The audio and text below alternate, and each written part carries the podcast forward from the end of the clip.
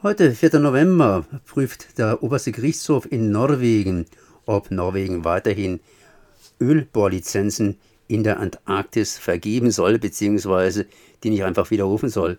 Und ich bin jetzt hier verbunden mit Christian Bussauer von Greenpeace. Erstmal herzlich gegrüßt. Guten Tag, hallo. Es geht um Folgendes. 2016 hatte Norwegen erstmals seit 20 Jahren wieder neue Ölbohrungen in der Arktis zugelassen. Und äh, da haben wir sofort gesagt, das kann nicht sein. Das kann nicht sein, dass in Zeiten, wo alle Menschen darüber reden, dass das Klima geschützt äh, werden soll, äh, Norwegen jetzt das falsche Signal setzt und Ölbohrungen in der Arktis zulässt. Es gibt in Norwegen einen Paragraphen in der norwegischen Verfassung. Das ist der sogenannte sogenannte Umweltparagraph, der Paragraph 112. Und der sagt, die Menschen haben ein Recht auf eine gesunde Umwelt. Und wir haben deswegen eine Klage gestartet. Wir wollten wissen, ist es mit der norwegischen Verfassung vereinbar, dass auf der einen Seite der Staat sagt, er will die Umwelt für die Bevölkerung schützen, auf der anderen Seite aber das Gegenteil tut und Ölbohrlizenzen Ölförderlizenzen in der Arktis ausweist. Und darum geht es bei diesem Prozess. Wir hoffen natürlich sehr, dass das oberste Gericht jetzt sich für die Menschen, für Klimaschutz, für die Umwelt entscheidet. Und ich bin gespannt, wie der Prozess ausgeht. Geht es tatsächlich nur um diese Ölgeschichte? Ich meine, da hängt ja noch andere Sachen dran. Ich denke hier an den norwegischen Staatsfonds. Der wird ja vor allen Dingen aus Öl und Gas gespeist. Und irgendwoher muss ja der Nachschub kommen. Es ist tatsächlich so, dass äh, dieser Prozess sehr interessant ist, denn er hat natürlich neben umweltpolitischen Aspekten auch viele wirtschaftliche Aspekte. Norwegen lebt vom Verkauf von Öl und Gas. Und deswegen hat dieses Urteil große wirtschaftliche Implikationen. Es geht um die Frage, was ist wichtiger? Umweltschutz, die Gesundheit der Menschen oder wirtschaftliche Aspekte. Und deswegen hat, hat dieser Prozess auch eine Signalwirkung.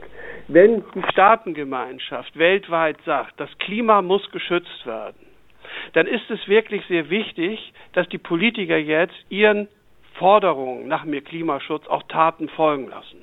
Und das gilt auch für Norwegen. Und deswegen bin ich sehr gespannt, wie jetzt das oberste Gericht entscheidet. Aber dieses Urteil hat Signalwirkung. Es ist sozusagen ein Präzedenzfall. Und deswegen gucken, glaube ich, ganz viele Staaten, aber auch Ölfirmen und viele Politiker äh, auf dieses Urteil. Bohren ist eine Geschichte, das, was gebohrt worden ist, ich denke da an Bohrtürme und so weiter, äh, wieder wegmachen, eine andere Geschichte. Norwegen hat Geld, Geld zur Seite gelegt. Gibt es auch irgendwas mit Schadensersatzforderungen bzw. Wiedergutmachungsgeschichten?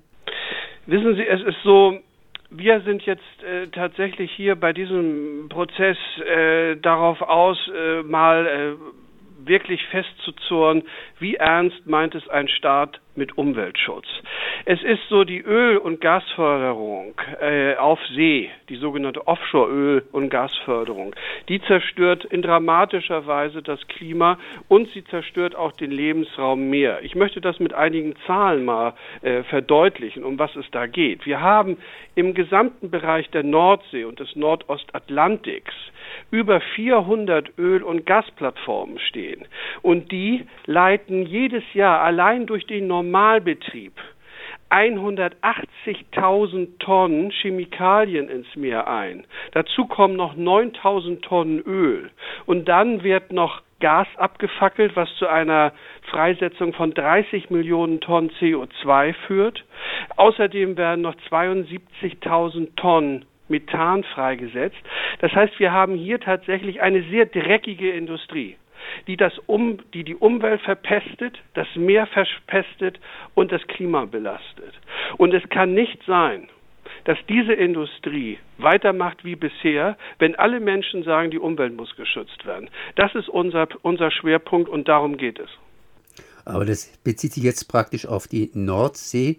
Das heißt, wir sind auch jetzt gerade, auch durch mich geführt, runtergerückt von der Arktis zur Nordsee. Wir von Greenpeace und auch ich persönlich, wir waren gerade im nördlichen Teil der Nordsee und auch in der Arktis unterwegs. Wir waren an der Eiskante und haben dort gesehen, wie stark mittlerweile die Klimaerhitzung die Arktis belastet. Unser Greenpeace-Schiff und unsere Wissenschaftler an der Arktis Eiskante konnten feststellen, dass gerade in der Arktis die Klimaerhitzung besonders stark zu spüren ist. Viele Tiere, wie zum Beispiel der Eisbär, verlieren ihren Lebensraum. Die Eisbären finden keine Nahrung mehr, weil sie das Meereis brauchen, um Robben zu jagen. Und deswegen ist es so, dass wir in Zusammenarbeit mit Wissenschaftlern seit vielen Jahren jetzt in der Arktis unterwegs sind und wir wollen gerade verhindern, dass die Arktis mal so endet wie die Nordsee. Wenn wir auch in der Arktis solche Situationen wie in der Nordsee haben, dann brauchen wir über eine gesunde Umwelt für zukünftige Generationen nicht mehr reden. Wenn jetzt aufgrund der Klimaerhitzung das Eis immer weiter zurückgeht in der Arktis und daraufhin die Ölkonzerne nach Norden vordringen und immer weiter Gebiete, neue Gebiete erschließen, dann werden wir diesen Teufelskreislauf aus Ölförderung, Ölverbrennung und Klimaerhitzung nie durchbrechen. Darum geht es bei diesem Urteil. Jetzt hat Norwegen im Prinzip schon reagiert, beziehungsweise dieser Staatsfonds oder andersrum ausgedrückt, das Manager-Magazin hat im letzten Jahr verkündet und geschrieben, dass Norwegen inzwischen seine Ölaktien verkauft, sprich, dass es sich aus dem ganzen Geschäft zurückzieht, zumindest was das finanzielle Engagement anbelangt. Ist es sowas ähnliches wie ein Signal gewesen oder versucht man sich da einfach vor Folgekosten zu drücken, beziehungsweise haben Sie eine Ahnung, wie sich das Ganze verhält? Wir von Greenpeace sind sehr skeptisch und sehr vorsichtig. Wir wollen jetzt tatsächlich nicht nur Ankündigungen hören, sondern wir wollen Taten sehen. Und es ist so, wenn die Staaten und auch die Ölkonzerne jetzt ankündigen, verlautbaren lassen und sagen, sie wollen das Klima schützen und sie wollen zum Beispiel bis 2050 klimaneutral werden, dann nehmen wir das zur Kenntnis. Das sind erstmal Schritte in die richtige Richtung. Es ändert aber nichts daran, dass jetzt tatsächlich keine neuen Ölfelder erschlossen werden dürfen. Denn wenn Sie und das ist ein entscheidender Punkt. Wenn Sie jetzt eine neue Ölplattform aufbauen, die Öl produzieren soll, dann läuft die für 20, 30, 40 Jahre. In dieser Zeit darf aber gar kein Öl mehr gefördert werden. In dieser Zeit muss es schon einen hundertprozentigen Übergang zu erneuerbaren Energien gegeben haben. Und wenn jetzt die richtigen Taten dann auch folgen und zum Beispiel das norwegische Gericht sagt, die Entscheidung des norwegischen Staats 2016 neue Öllizenzen freizugeben war falsch, dann wäre das tatsächlich mal ein ja ein, ein, ein, eine wirkliche Signalwirkung, ein wirklicher äh, ganz klarer Punkt, der hier gesetzt worden ist. Und darum geht es. Das heißt, Ankündigungen sind gut, Taten sind besser. Und jetzt geht es tatsächlich so ein bisschen ums Eingemachte. Wie ernst meinen es die Staaten? Wie ernst meint es Norwegen mit Klimaschutz?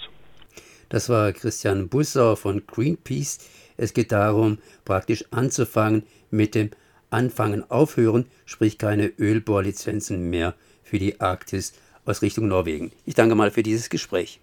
Dankeschön.